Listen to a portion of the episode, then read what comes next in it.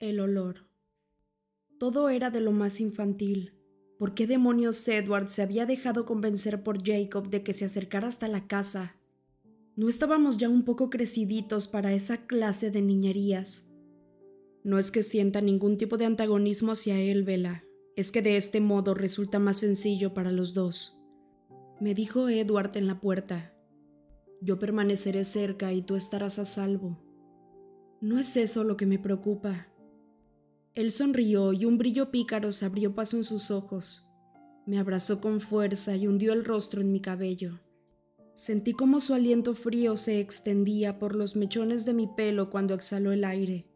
La piel del cuello se me puso de gallina. Regresaré pronto, me aseguró. A continuación se echó a reír en voz alta como si le hubiera contado un buen chiste. ¿Qué es tan divertido? Pero él se limitó a sonreír y corrió hacia los árboles sin responderme. Me dirigí a limpiar la cocina sin dejar de refunfuñar para mis adentros, pero el timbre de la puerta sonó antes de que hubiera llenado de agua el fregadero.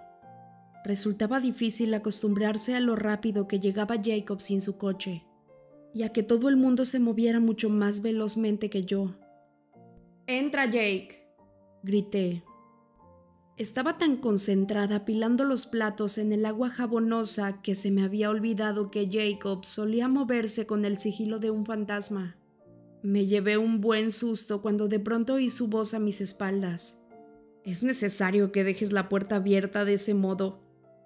Debido al sobresalto me salpiqué con el agua del fregadero. Ah, lo siento. No me preocupa la gente a la que puede detener una puerta cerrada. Le contesté mientras me secaba la parte delantera de la falda con el trapo de cocina. Tienes razón, asintió. Me volví para mirarlo con cierto aire crítico. ¿Acaso te resulta imposible ponerte ropa, Jacob? Inquirí. Una vez más, Jacob llevaba el pecho desnudo y no vestía más que unos viejos pantalones de mezclilla cortados. En lo más profundo me preguntaba si no era porque se sentía tan orgulloso de sus nuevos músculos que no podía soportar cubrirlos. Tenía que admitir que eran impresionantes, pero nunca pensé que él fuera tan vanidoso. Quiero decir, ya sé que no te vas a resfriar, pero aún así... Se pasó la mano por el pelo mojado, que le caía sobre los ojos. Es más sencillo, me explicó. ¿Qué es más sencillo? Sonrió con condescendencia. Ya es bastante molesto llevar unos pantalones cortos a todas partes, no digamos entonces toda la ropa. ¿Acaso parezco una mula de carga? Fruncí el ceño. ¿De qué estás hablando, Jacob? Tenía una expresión de superioridad en la cara, como si yo no viese algo obvio. Mi ropa no aparece y desaparece por encanto cuando me transformo. Debo llevarla conmigo cuando corro. Perdona que evite llevar sobrecarga. Me cambió el color de la cara. Supongo que nunca se me había ocurrido pensar en eso, murmuré. Él se echó a reír y señaló una tira de cuero negro, fina como un hilo, que llevaba atada con tres vueltas a la pantorrilla como una tobillera. Hasta ese instante no me había dado cuenta de que también iba descalzo. No tiene nada que ver con la moda, es que es una cochinada llevar los pantalones en la boca. No supe qué responder a eso y él me dedicó una ancha sonrisa. ¿Te molesta que vaya medio desnudo? No. Jacob se echó a reír otra vez y le di la espalda para concentrarme en los platos. Esperé que atribuyera mi sonrojo a la vergüenza por mi propia estupidez y no a algo relacionado con su pregunta. Bien, se supone que debo ponerme a trabajar. Suspiró. No quiero darle ningún motivo para que me acuse de ser un vago. Jacob, esto no es cosa tuya. Alzó una mano para detenerme. Estoy aquí haciendo un trabajo voluntario. Ahora dime, ¿dónde se nota más el olor del intruso? En mi dormitorio, creo. Entornó los ojos. La noticia le había gustado tan poco como a Edward. Tardaré un minuto, Froté metódicamente el plato que sostenía en las manos. No se oía otro sonido que el raspar de las cerdas de plástico del cepillo contra la porcelana. Aguzé el oído para ver si escuchaba algo arriba, el crujido de una tabla del piso, el clic de una puerta. Nada. Me di cuenta de que llevaba fregando el mismo plato más tiempo del necesario e intenté prestar atención a mi tarea. ¡Bu! Jacob estaba a unos centímetros de mi espalda y me pegó otro susto. Ya basta, Jake. Lo siento, dame. Jacob tomó el trapo y secó lo que me había mojado de nuevo. Deja que te ayude, tú lavas, yo enjuago y seco. Bien. Le di el plato. Bueno, el rastro era fácil de seguir. En realidad tu habitación apesta. Compraré algún aromatizante. Mi amigo se echó a reír. Yo la ve y él secó en un agradable silencio durante unos cuantos minutos. ¿Puedo preguntarte algo? Le di otro plato. Eso depende de lo que quieras saber. No pretendo ser indiscreto ni nada de eso, es simple curiosidad me aseguró Jacob. Está bien, adelante. Hizo una pausa de segundos. ¿Qué se siente tener un novio vampiro? Puse los ojos en blanco. Es genial. Hablo en serio, ¿no te molesta la idea ni te pone los pelos de punta? Nunca. Se quedó absorto mientras tomaba el tazón de mis manos. Lo miré de reojo. Tenía el ceño fruncido con el labio inferior sobresaliente. ¿Algo más? inquirí. Arrugó la nariz de nuevo. Bien, me preguntaba, tú, ya sabes, ¿lo besas? Me eché a reír. Claro, se estremeció. A cada uno lo suyo, susurré. ¿No te preocupan los colmillos? Le di un manotazo salpicándolo con el agua de los platos. Cierra el pico, Jacob, ya sabes que no tiene colmillos. Pues es algo bastante parecido, murmuró él. Apreté los dientes y froté un cuchillo de deshuesar con más fuerza de la necesaria. ¿Puedo preguntarte otra cosa? inquirió con voz queda mientras le pasaba el cuchillo. Es curiosidad, nada más. Está bien, repuse con brusquedad. Le dio vueltas y vueltas al cuchillo bajo el agua del grifo. Cuando habló se oyó un susurro. Hablaste de unas semanas, pero ¿cuándo exactamente? No pudo terminar la pregunta. Después de la graduación, respondí en un murmullo mientras observaba su rostro con cansancio. ¡Qué pronto! Respiró hondo y cerró los ojos la exclamación no había sonado como una pregunta, sino más bien como un lamento. Tenía rígidos los hombros y se le endurecieron los músculos de los brazos. Otra vez iba a explotar por la misma noticia. ¡Au! gritó. Se había hecho un silencio tan profundo en la habitación que pegué un brinco ante su exabrupto. Había cerrado la mano con fuerza en torno a la hoja del cuchillo, que chocó contra la barra cuando cayó de su mano y en su palma había un corte alargado y profundo. La sangre chorreó de sus dedos y goteó en el suelo. ¡Maldita sea! ¡Ah! se quejó.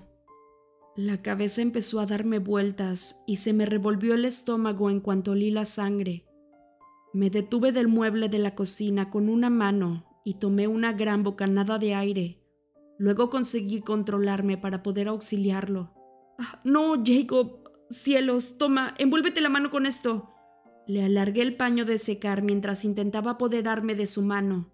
Se encogió y se alejó de mí. No pasa nada, Vela, no te preocupes.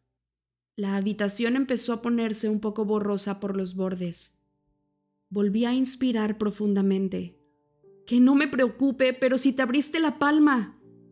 Ignoró el paño que le tendía Colocó la mano debajo del grifo y dejó que el agua corriera sobre la herida. El líquido enrojeció y la cabeza volvió a darme vueltas. Vela, dijo. Aparté la mirada de la herida y la alcé hasta su rostro. Tenía el ceño fruncido, pero su expresión era serena. ¿Qué? Tienes aspecto de que te vas a desmayar y te vas a abrir el labio si sigues mordiéndote con tanta fuerza. Basta ya, relájate, respira, estoy bien. Tomé aire por la boca y retiré los dientes de mi labio inferior. No te hagas el valiente, Puso los ojos en blanco ante mis palabras. Vámonos, te llevaré a urgencias. Estaba segura de que iba a ser capaz de conducir. Las paredes parecían más estables ahora. No es necesario.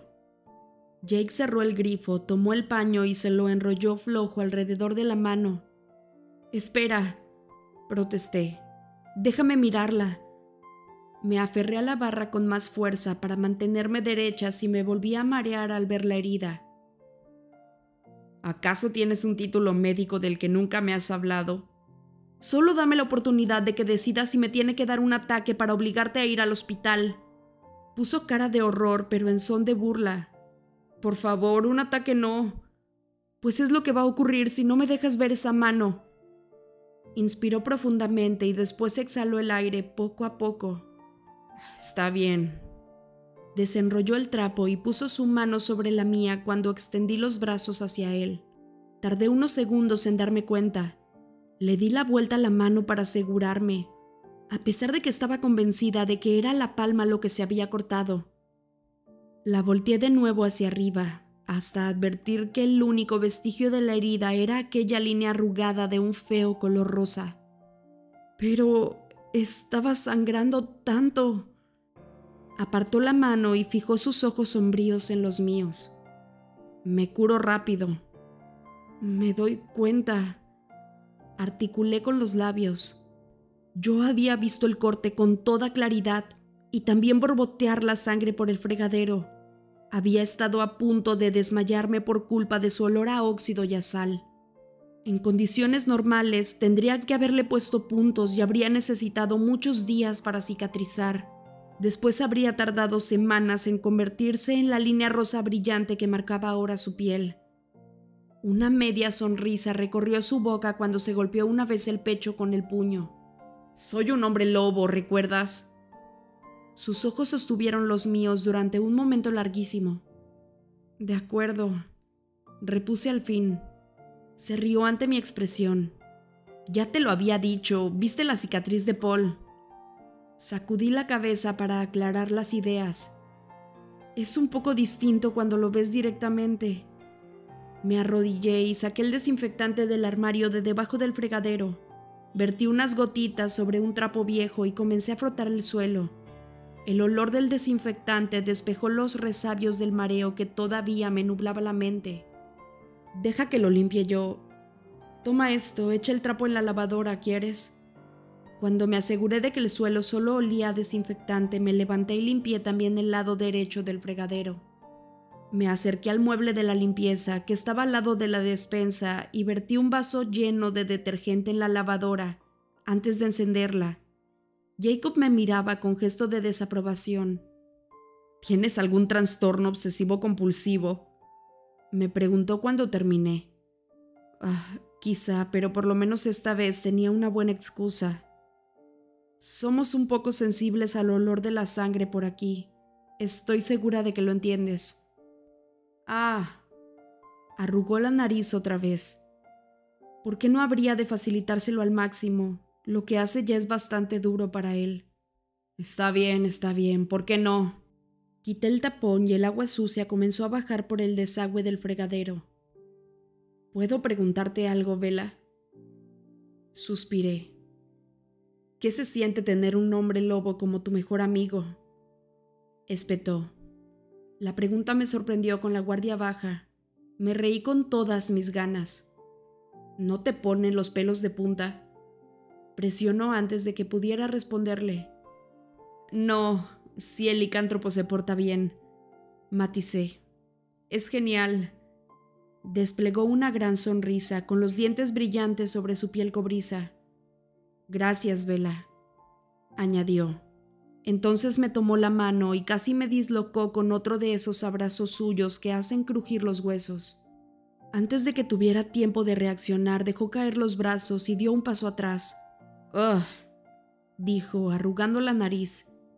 Tu pelo apesta más que tu habitación. Lo siento, murmuré. De pronto comprendí de qué se había reído Edward después de haber mezclado su aliento en mi pelo. Esa es una de las muchas desventajas de salir con vampiros, comentó Jacob, encogiéndose de hombros. hace que huelas fatal. Aunque bien pensado, es un mal menor. Lo miré fijamente. Solo huelo mal para ti, Jake. Mostró su sonrisa más amplia. Mira a tu alrededor, Vela. ¿Ya te vas? Está esperando que me vaya. Puedo oírlo allá afuera. Mm, saldré por la puerta trasera, comentó. Luego hizo una pausa. Espera un minuto. Oye, ¿podrías venir a la push esta noche? Tenemos un picnic nocturno junto a las fogatas. Estará Emily y podrás ver a Kim. Y seguro que Quill también quiere verte. Le fastidia bastante que te hayas enterado antes que él. Sonreí ante eso. Podía imaginarme lo irritado que estaría Quill. El pequeño amigo humano de Jacob de haber estado paseando con los hombres lobo, yendo con ellos de un lado a otro, sin saber en realidad lo que pasaba y entonces suspiré. Está bien, Jake, la verdad es que no sé si podrá ser. Mira, las cosas están un poco tensas ahora. Vamos, ¿tú crees que alguien se va a atrever con nosotros seis, con unos... Hubo una extraña pausa cuando vaciló al final de la pregunta. Me pregunté si tenía problemas para decir la palabra licántropo en voz alta, igual que a menudo me costaba pronunciar la palabra vampiro. Sus grandes ojos negros estaban llenos de una súplica sin reparos. Preguntaré, le contesté dudosa. Hizo un ruido en el fondo de su garganta. ¿Acaso ahora también es tu guardián? Ya sabes, vi esa historia en las noticias de la semana pasada sobre relaciones con adolescentes por parte de gente controladora y abusiva y... ¡Ya basta! Lo corté y después lo tomé del brazo. Llegó la hora de que el hombre lobo se largue. Él sonrió con ganas. Adiós, Vela. Asegúrate de pedir permiso. Salió deprisa por la puerta de atrás antes de que pudiera encontrar algo que arrojarle. Gruñí una sarta de incoherencias a la habitación vacía. Segundos después de que se hubiera ido, Edward entró lentamente en la cocina, con gotas de lluvia brillando como diamantes en su pelo color bronce. Tenía una mirada cautelosa. ¿Se pelearon? Preguntó. Edward, canté arrojándome a sus brazos. Hola, tranquila. Soltó una risotada y deslizó sus brazos a mi alrededor. Estás intentando distraerme, funciona. No, no me peleé con Jacob, al menos no mucho, porque... Me estaba preguntando por qué lo habrías apuñalado. Señaló con la barbilla el cuchillo sobre la barra. No es que tenga nada en contra. Maldita sea, creí que lo había limpiado todo. Me aparté de él y corrí a poner el cuchillo en el fregadero antes de empaparlo en desinfectante. No lo apuñalé, le expliqué mientras trabajaba. Se le olvidó que sostenía un cuchillo en la mano. Edward se rió entre dientes. Eso no tiene ni la mitad de gracia que había imaginado. Sé buen chico. Sacó un sobre grande del bolsillo de su chaqueta y lo puso sobre la barra. Recogí tu correo. ¿Hay algo bueno? Eso creo. Entorné los ojos con recelo al oír aquel tono de voz y fui a investigar. Había doblado un sobre de tamaño legal a la mitad. Lo desplegué, sorprendida por el peso del papel caro, y leí el remitente. Darmouth, ¿esto es una broma? Estoy seguro de que te aceptaron. Tiene el mismo aspecto que el mío. Santo cielo, Edward, ¿pero qué hiciste? Envié tu solicitud, eso es todo. Yo no soy del tipo de gente que buscan en Dartmouth, y tampoco soy tan estúpida como para creer eso. Pues en Dartmouth sí parecen pensar que eres su tipo. Respiré hondo y conté lentamente hasta diez. Es muy generoso de tu parte. Dije al final, sin embargo, me hayan aceptado o no, falta resolver este asunto menor de la matrícula. No puedo permitírmelo y no admitiré que pierdas un montón de dinero solo para que yo aparente ir a Dartmouth el próximo año. Lo necesitas para comprarte otro deportivo. No necesito otro coche y tú no tienes que aparentar nada, murmuró. Un año de facultad no te va a matar, quizá incluso te guste. Solo piénsalo, Vela. Imagínate qué contentos se van a poner Charlie y René. Su voz aterciopelada pintó una imagen en mi mente antes de que pudiera bloquearla. Charlie explotaría de orgullo sin duda, y nadie en la ciudad de Forks escaparía a la lluvia radiactiva de su alegría, y René se pondría histérica de alegría por mi triunfo, aunque luego jurara que no le había sorprendido en absoluto. Intenté borrar la imagen de mi mente. Solo me planteo sobrevivir a mi graduación, Edward, y no me preocupa ni este verano ni el próximo otoño. Sus brazos me envolvieron de nuevo. Nadie te va a hacer daño, tienes todo el tiempo del mundo. Suspiré. Mañana voy a enviar el contenido de mi cuenta corriente a Alaska. Es la coartada que necesito. Es más que comprensible que Charlie no espere una visita cuando mucho está Navidad. Y estoy segura de que encontraré alguna excusa para ese momento. Ya sabes, bromeé con desgana. Todo este secreto y darles una decepción es también algo parecido al dolor. La expresión de Edward se hizo más grave. Es más fácil de lo que crees. Después de unas cuantas décadas, toda la gente que conoces habrá muerto. Problema resuelto. Me encogí ante sus palabras. Lo siento, fui demasiado duro. Miré fijamente el sobre blanco y grande sin verlo realmente. Sin embargo, sincero. Una vez que hayamos resuelto todo esto, sea lo que sea con lo que estemos tratando, por favor, ¿considerarías retrasar el momento? No.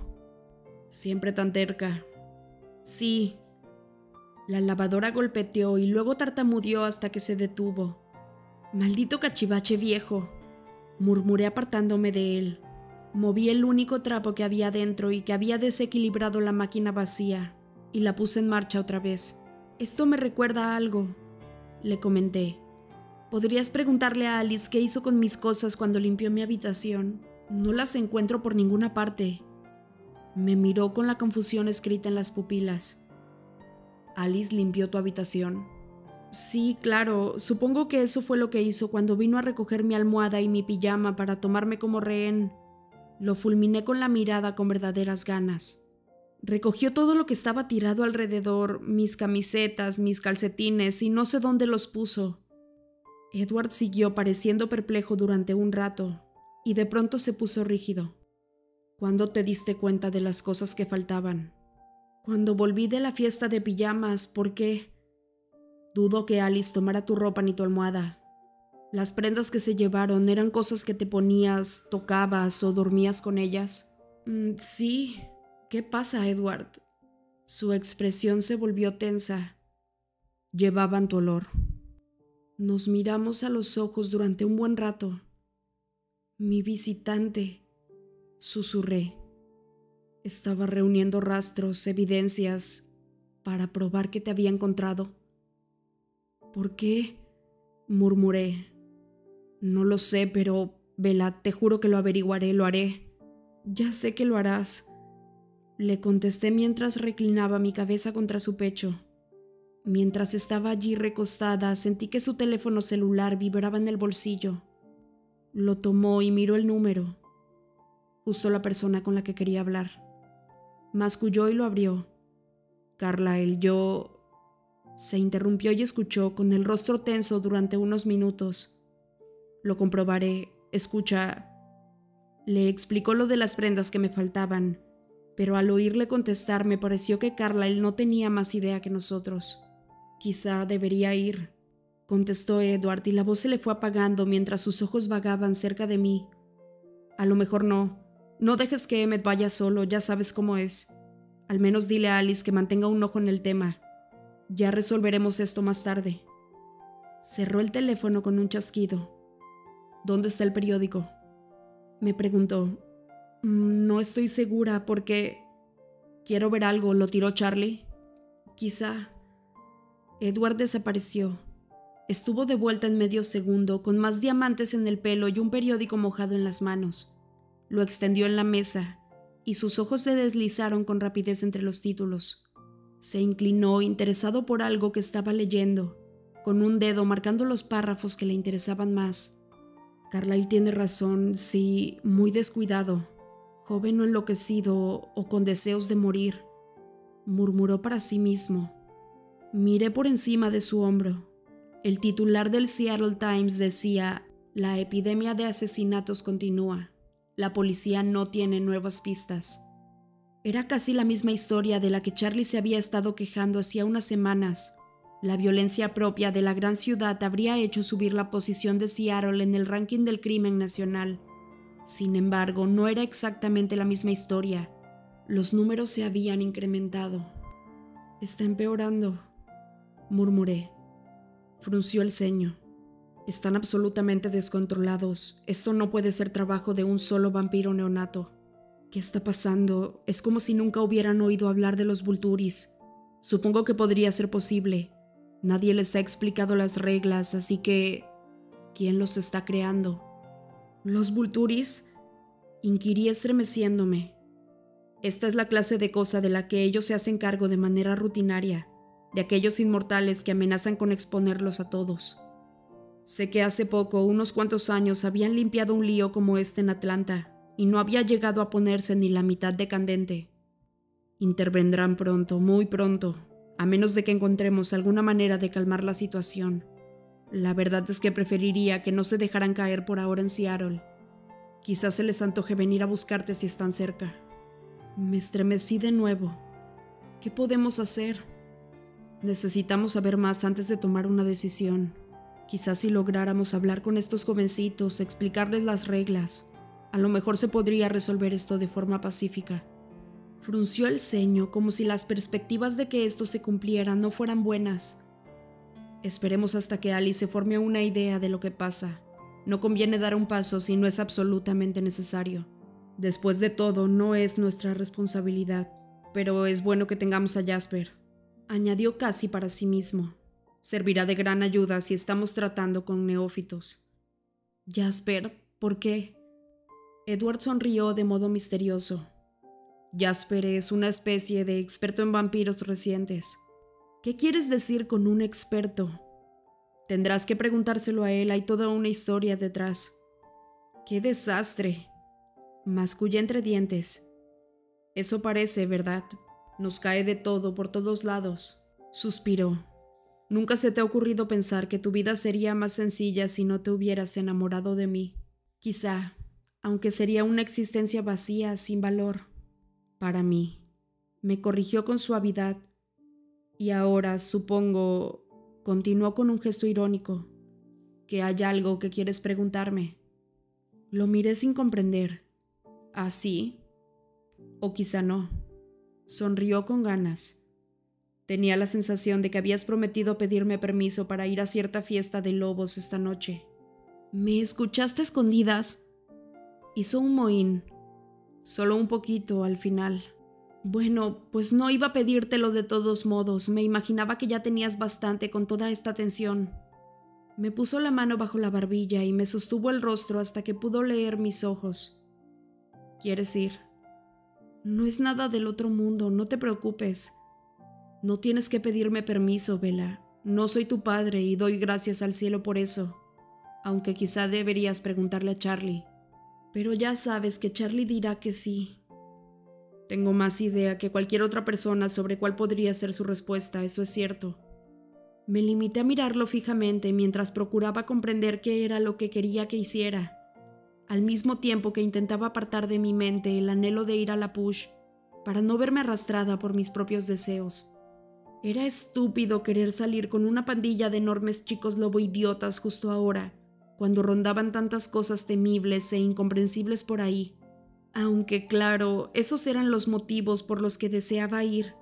Escapar de las amenazas de muerte, aunque solo fuera por unas cuantas horas, y ser por un rato la inmadura, la irresponsable vela que podía compartir unas risas con Jacob, pero eso no importaba. Vela, me dijo Edward, te prometí ser razonable y confiar en tu juicio, lo decía de verdad. Si tú confías en los licántropos, yo no voy a preocuparme por ellos. ¡Guau! Respondí tal como lo hice la noche pasada. Y Jacob tiene razón, al menos en esto. Una manada de hombres lobo debe de ser capaz de proteger a alguien una noche, aunque ese alguien seas tú. ¿Estás seguro? Claro, lo único... Me preparé para lo que fuera a decir. Espero que no te moleste tomar algunas precauciones. Una, que me dejes acercarte a la frontera. Y otra, llevarte un teléfono celular. de modo que puedas decirme cuándo puedo ir a recogerte. Eso suena muy razonable. Excelente. Me sonrió y no logré descubrir ni rastro de aprensión en sus ojos como joyas. Como era de esperarse, Charlie no vio ningún problema en que asistiera a un picnic nocturno en la Push. Jacob dio un alarido de júbilo cuando le telefoné para darle la noticia, y tenía tantas ganas que no le importó aceptar las medidas de seguridad de Edward. Prometió encontrarse con nosotros en la frontera entre ambos territorios a las seis. Tras un breve debate conmigo misma, había decidido no vender mi moto. La devolvería a la Push a donde pertenecía y ya que no la iba a necesitar más, bueno, entonces insistiría en que Jacob se la quedara para recompensarlo, de algún modo por su trabajo. Podría venderla o dársela a un amigo, no me importaba. Esa noche me pareció una ocasión estupenda para devolver la moto al garage de Jacob. Teniendo en cuenta el modo tan negativo en que consideraba las cosas en estos tiempos, veía en cada día una última oportunidad para todo. No tenía tiempo de dejar nada para mañana, por poco importante que fuera. Edward simplemente asintió cuando le expliqué lo que quería, pero creí ver una chispa de consternación en sus ojos y comprendí que a él no le hacía más feliz la idea de verme montada en una moto que a Charlie. Lo seguí de vuelta a su casa, al garage donde la había dejado. No fue hasta que estacioné el coche y me bajé cuando me di cuenta de que la consternación podía no deberse por completo a mi seguridad, al menos esta vez. Al lado de mi vieja motocicleta, eclipsándola por completo, había otro vehículo. Llamar a este otro vehículo una moto parecía poco apropiado, ya que difícilmente podríamos decir que perteneciera a la misma familia. A su lado, de repente, la mía tenía el aspecto de algo venido a menos.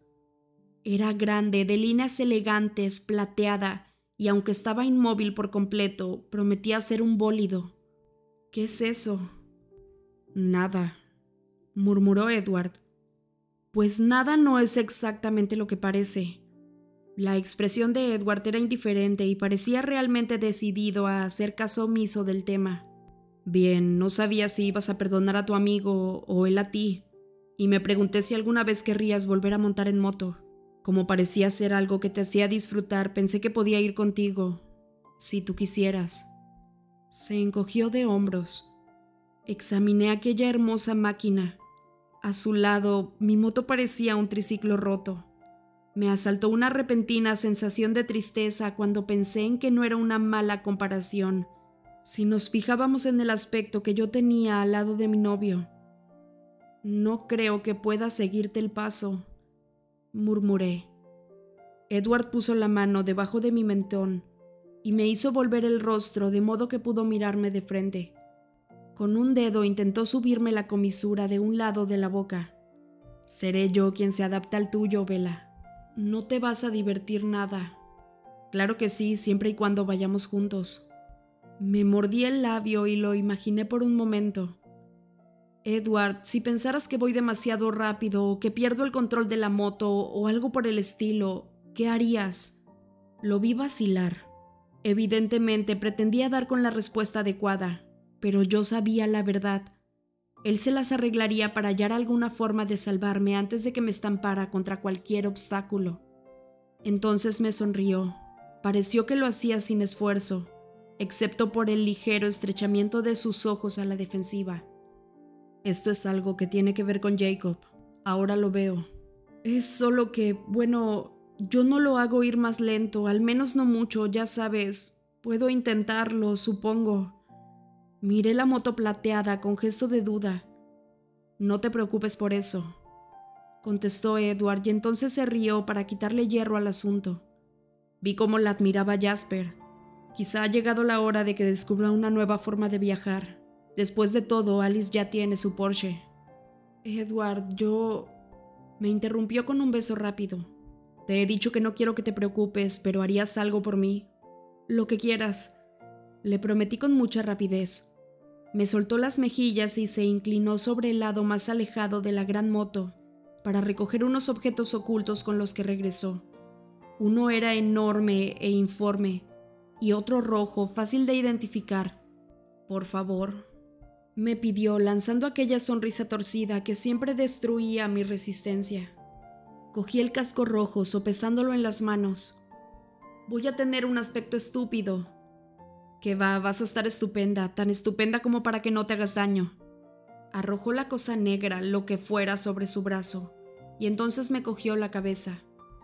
Hay cosas entre mis manos en este momento sin las cuales no puedo vivir. Me gustaría que las cuidaras. Está bien, de acuerdo. ¿Y cuál es la otra cosa? Inquirí con suspicacia. Se rió y sacudió una especie de chaquetón enguatado. Es una chamarra de motociclista. Tengo entendido que el azote del aire en la carretera es bastante incómodo aunque no me hago del todo a la idea. Me la ofreció. Con un suspiro profundo recogí el pelo hacia atrás y me ajusté el casco a la cabeza. Después pasé los brazos por las mangas de la chamarra. Me subió el cierre mientras una sonrisa le jugueteaba en las comisuras de los labios y dio un paso hacia atrás. Sé honesto, me veo horrible. Dio otro paso hacia atrás y frunció los labios. ¿Tan mal? Cuchiché. No, no, Vela, la verdad es que parecía buscar la palabra correcta. Estás sexy. Me reí en voz alta. Está bien. Muy sexy, en realidad. Lo estás diciendo de un modo que me lo voy a tener que poner más veces, comenté. Pero no está mal. Tienes razón, queda bien. Me envolvió con sus brazos y me apretó contra su pecho. Eres tonta, Supongo que es parte de tu encanto, aunque debo admitirlo. Este casco tiene sus desventajas. Y me lo quitó para poder besarme. Me di cuenta poco después, mientras Edward me llevaba en coche a la push. La situación me resultaba extrañamente familiar a pesar de que dicha escena jamás se había producido. Tuve que estrujarme los sesos antes de poder precisar la fuente del déjà vu. ¿Sabes a qué me recuerda esto? A cuando René me llevaba a casa de Charlie para pasar el verano. Me siento como si tuviera siete años. Edward se echó a reír. Preferí no decirlo en voz alta, pero la principal diferencia entre las dos situaciones era que René y Charlie estaban en mejores términos. Al doblar una curva a medio camino de la push, encontramos a Jacob, reclinado contra el costado del Volkswagen rojo que se había fabricado con chatarra y piezas sobrantes. Su expresión cuidadosamente neutra se disolvió en una sonrisa cuando lo saludé desde el asiento delantero del copiloto. Edward estacionó el Volvo a poco más de 25 metros y me dijo, Llámame cuando quieras regresar a casa y vendré. No tardaré mucho, le prometí. Él sacó la moto y mi nueva vestimenta del maletero de su coche. Me había impresionado mucho que cupiera todo. Pero claro, las cosas no son tan difíciles de manejar cuando eres bastante fuerte para hacer malabares con un camión. Así que no digamos con una pequeña motocicleta. Jacob observaba sin hacer ningún movimiento para acercarse. Había perdido la sonrisa y la expresión de sus ojos oscuros era inescrutable. Me puse el casco bajo el brazo y la chamarra sobre el asiento. ¿Tienes todo? me preguntó. Sin problemas, le aseguré. Suspiró y se inclinó sobre mí. Volví el rostro para recibir un besito de despedida en la mejilla, pero Edward me tomó por sorpresa y apretando los brazos a mi alrededor con fuerza me besó con el mismo ardor con que lo había hecho en el garage. Enseguida empecé a jadear en busca de aire. Edward se rió entre dientes por algo y luego me soltó. Adiós. Se despidió. ¿Cómo me gusta esa chamarra? Cuando me volví para irme creí distinguir un chispazo en sus ojos, algo que suponía que no debía haber visto. No podría haber dicho con seguridad qué era exactamente. Preocupación quizá, por un momento pensé que era pánico, pero lo más seguro es que fueran imaginaciones mías, como por otro lado solía ser habitual. Sentí sus ojos clavados en mi espalda mientras yo empujaba la moto hacia la frontera invisible del tratado entre vampiros y licántropos, hasta llegar a donde me esperaba Jacob. ¿Qué es todo esto? exigió Jacob con la voz precavida, inspeccionando la moto con una expresión enigmática. Pensé que debía devolverla donde pertenece, le contesté. Mi anfitrión lo sopesó durante un segundo. Después una gran sonrisa se extendió por su rostro. Supe el momento exacto en que entré en territorio licántropo porque Jacob se apartó de su coche y trotó rápidamente hacia mí, cruzando la distancia en tres largas zancadas. Tomó la moto, la apoyó en su pie y después me envolvió en otro abrazo muy estrecho. Escuché rugir el motor del Volvo y luché por desprenderme de él. Basta ya, Jake. Respiré entrecortadamente, casi sin aire. Él se echó a reír y dejó en el suelo. Me volví para despedirme, pero el coche plateado ya casi había desaparecido en la curva de la carretera. Genial, comenté, dejando que mi voz destilara ácido. Sus pupilas se dilataron con una expresión de falsa inocencia. ¿Qué? Se ha portado bastante bien con todo esto, no hacía falta tentar a la suerte. Soltó otra risotada más aguda que la anterior, como si encontrara muy divertido mi comentario. Intenté verle la gracia mientras él daba la vuelta al golf para abrirme la puerta. Vela, repuso finalmente, todavía riendo entre dientes mientras la cerraba. No puedes tentar lo que no tienes.